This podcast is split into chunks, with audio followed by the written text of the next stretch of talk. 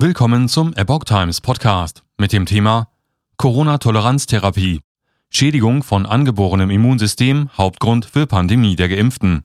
Ein Gastkommentar von Peter F. Meyer vom 8. April 2022. Auch wenn zunächst geleugnet, gibt es starke Anzeichen, dass die Corona-Impfungen das Immunsystem auch deutlich über die Produktion von Spike-Proteinen beeinflussen. Kommt es zu Schäden, stehen nicht nur Corona, sondern auch anderen Krankheiten alle Tore offen. Mit den Infektionen und Erkrankungen durch SARS-CoV-2 spielen sich seit Beginn der Impfkampagne mehrere Entwicklungen ab. Einerseits mutiert das Virus, dabei wird es, den Gesetzen der Evolution folgend, zwar infektiöser, aber zugleich auch harmloser. Gleichzeitig entfernt es sich zusehends von der Impf-Antikörperreaktion. Es kommt zur sogenannten Immunflucht. Impfstoffe und Immunsystem können die Viren weniger gut erfassen. Die zweite große Entwicklung ist, dass Geimpfte in zunehmendem Maß von Infektion, schwerer Erkrankung und Todesfällen betroffen sind. Der wichtigste Grund dafür ist die Unterdrückung der angeborenen Immunantwort. Das scheint das größte Problem zu sein, mit dem wir es momentan zu tun haben. Kinder sind von Beginn an in der Lage, einer SARS-CoV-2-Infektion zu widerstehen, und der Grund dafür ist ihre starke angeborene Immunreaktion. Die Impfstoffe unterdrücken und schädigen die angeborene Immunreaktion und infolgedessen kommt es in Populationen, die vollständig gegen dieses Virus geimpft sind, zu Ausbrüchen, wie man sie noch nie gesehen hat. Schon im Mai 2021 erschien eine Studie, die die Unterdrückung und Störung des angeborenen Immunsystems nachwies. In der Studie wurde Folgendes festgestellt. Neben ihren Auswirkungen auf das spezifische, adaptive Immungedächtnis bewirken bestimmte Impfstoffe wie Bacillus calamet gurin, BCG und der Impfstoff gegen Masern, Mumps und Röteln auch eine langfristige funktionelle Umprogrammierung des angeborenen Immunsystems. Dieser biologische Prozess wird auch als trainierte Immunität bezeichnet, wenn er eine erhöhte Reaktionsfähigkeit beinhaltet, oder als angeborene Immuntoleranz, wenn er durch eine verringerte Zytokinproduktion gekennzeichnet ist.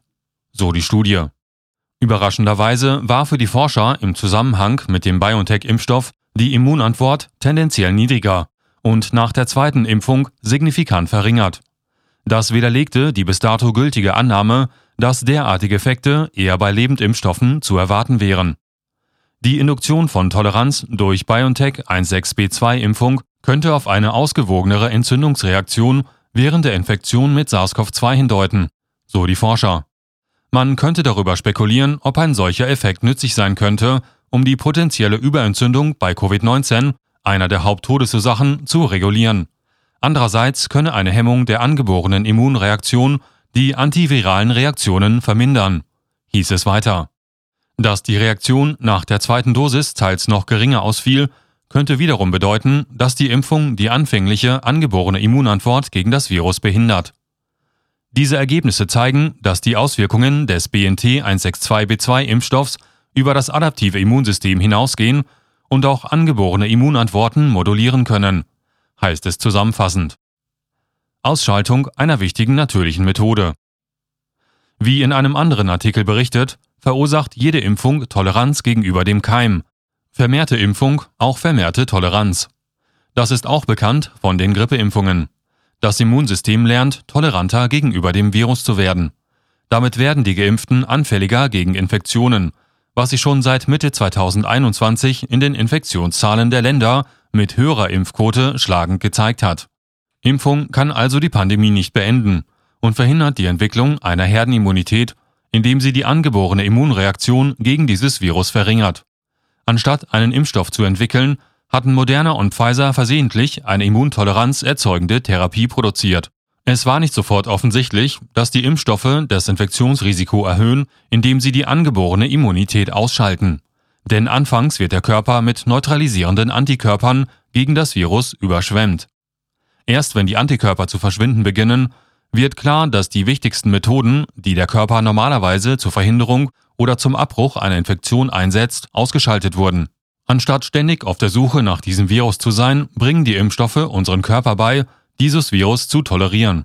Das Virus verändert dann seine Rezeptorbindungsdomäne, sodass es von den Impfantikörpern nicht mehr behindert wird. Und schon kommt es vermehrt zu Erkrankungen mit schweren Verläufen bis zu Todesfällen bei den Geimpften. Wenn man sich vor Augen hält, dass die Impfstoffe eine Immuntoleranz hervorrufen, sollte es ein leichtes sein, ewig mit Statistiken hausieren zu gehen, die besagen, dass die Impfstoffe die Menschen schützen. Nach jeder Auffrischungsimpfung ignoriert man die Infektionen, die in den ersten Wochen der durch die Impfung hervorgerufenen Immunsuppression auftreten. Da die Personen noch keinen vollständigen Impfschutz hätten, rechnet man auftretende Fälle und die anschließenden Krankenhausaufenthalte oder Todesfälle auf den vorigen Zustand auf. Siehe Statistik des RKI.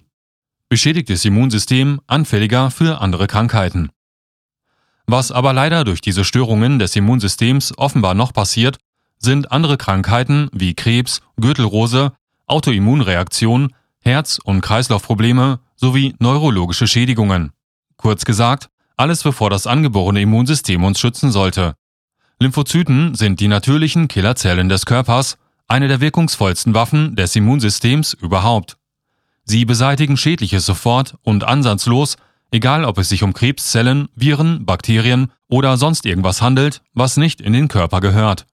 Sind sie gestört oder geschwächt, ist die Immunabwehr gegen alle Infektionen und Krankheiten massiv geschwächt. Mehrere Studien haben gezeigt, dass die mRNA mindestens vier Monate im Körper aktiv bleibt. Aus den Unterlagen von Pfizer geht zudem hervor, dass das für die giftigen Lipid-Nanopartikel ebenfalls gilt. Das hat zur Folge, dass die Schwächung des Immunsystems über Monate anhält, insbesondere dann, wenn man immer wieder nachgeimpft wird. Es kommt daher zum gefürchteten sogenannten Vakzin AIDS. Über den Autor. Dr. Peter F. Meyer ist ausgebildeter Wissenschaftsjournalist und betreibt den Blog tkp.at. Dort berichtet er täglich über aktuelle Ereignisse in Wissenschaft, Technik und Politik. Dieser Artikel erschien im Original auf dem Blog von Dr. Peter F. Meyer unter dem Titel Schädigung des angeborenen Immunsystems als Hauptgrund für Pandemie der Geimpften. Dieser Beitrag stellt ausschließlich die Meinung des Verfassers dar. Er muss nicht zwangsläufig die Sichtweise der Epoch Times Deutschland wiedergeben